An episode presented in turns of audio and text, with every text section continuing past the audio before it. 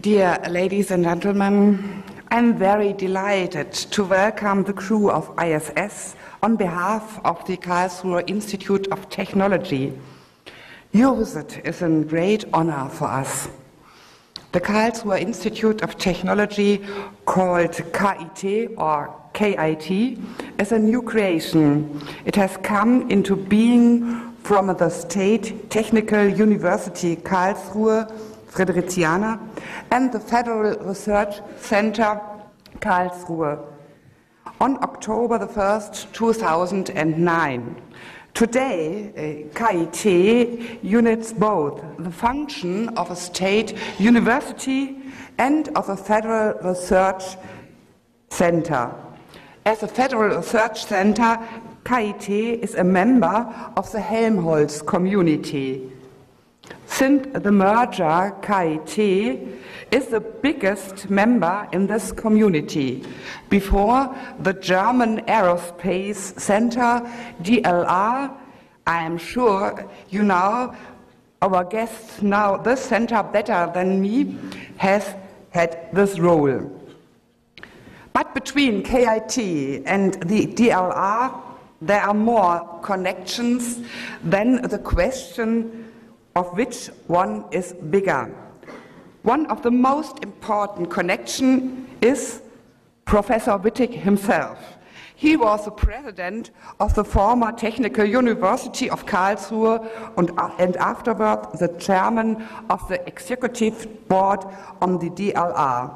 And it is Professor Wittig who we have to thank for the visit of our guests here in KIT. Aside from this personal contact between KIT and DLR and you, there are another important contact between, between you, our guests, and KIT, the research project AMS 02, which is the theme of your discussion today. This research project was developed by scientists from Karlsruhe Institute of Technology. For me, it is impressive that scientists all over the world, and among them scientists from KIT, are researching and working together to create new knowledge and make space travel successful. To quote in the fellow, in the fellow colleague of our guest, Neil Armstrong, research is creating new knowledge. This was especially regarding space travel, but also every research mean that research and creating knowledge is a big, sometimes a small, uh, but often a big venture in unknown areas. This venture our guests have realized by risking their life. I am sure that many people have said my following words, but it's, it's important to me to say thank you for your dedication. Now, let me say some words to KIT. The creation and the development of KIT is for us, so to a certain degree, a venture in unknown areas.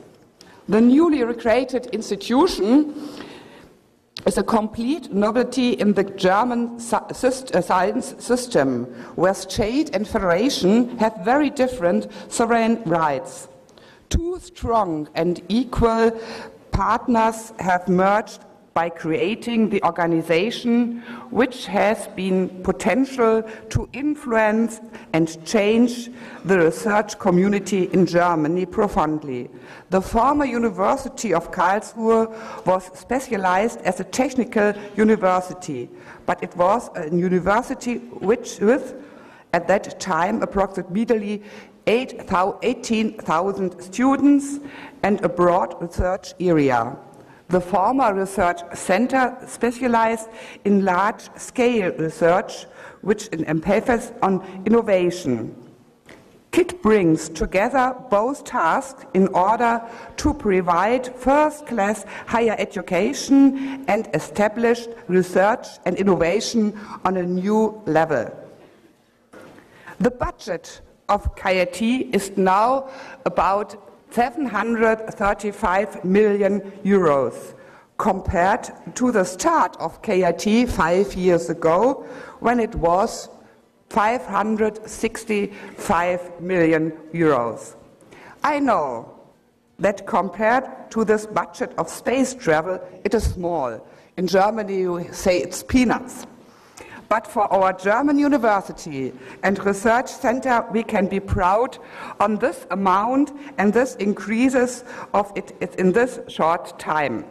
With about 9,200 students and um, 9,200 uh, administrative and scientific employees, there are 346 professors, which over 2,200 PhD students on four campuses in Karlsruhe and four additional locations in Germany, we are able to offer our now 22,000 students a very good condition for students. This is our starting budget, and we are hoping that the venture will be successful. The starting point of KIT was the Excellence Initiative five years ago. In this initiative, the Federal Research Minister offered money as a reward for changing structures of universities by creating the respective proposal, the idea of the merger between the former research center and the former university was born. With this idea, the former university won this offer and was awarded the title Excellence University. For this period of five years, the former university and now KIT was funded with an amount of more than 62 million euros. This funding will be stopped at the end of this year. But the new institution, KIT, has the opportunity to apply for a continuation of the funding for a new term in the next year, now for the purpose of the development of KIT. Therefore, in the summer, we created a new proposal called Advancing KIT. Last week, a commission consisting of 16 members from all over the world, for example, from USA, from MIT, University of Chicago, and Brookhaven National Laboratory, from France, Great Britain, Norway, Italy, Netherlands, Switzerland analyzed and propo our proposal and the success of the merger. We will be told the result next year in June. We hope very much that we will also successful with this proposal. But now I wish you all students which are listening now, the, the crew, a good discussion, and I hope that in the end of this session, many of you will say, will have the possibility to say that the creation of a new knowledge has taken place. Thank you for your listening and for your attention. Thank you.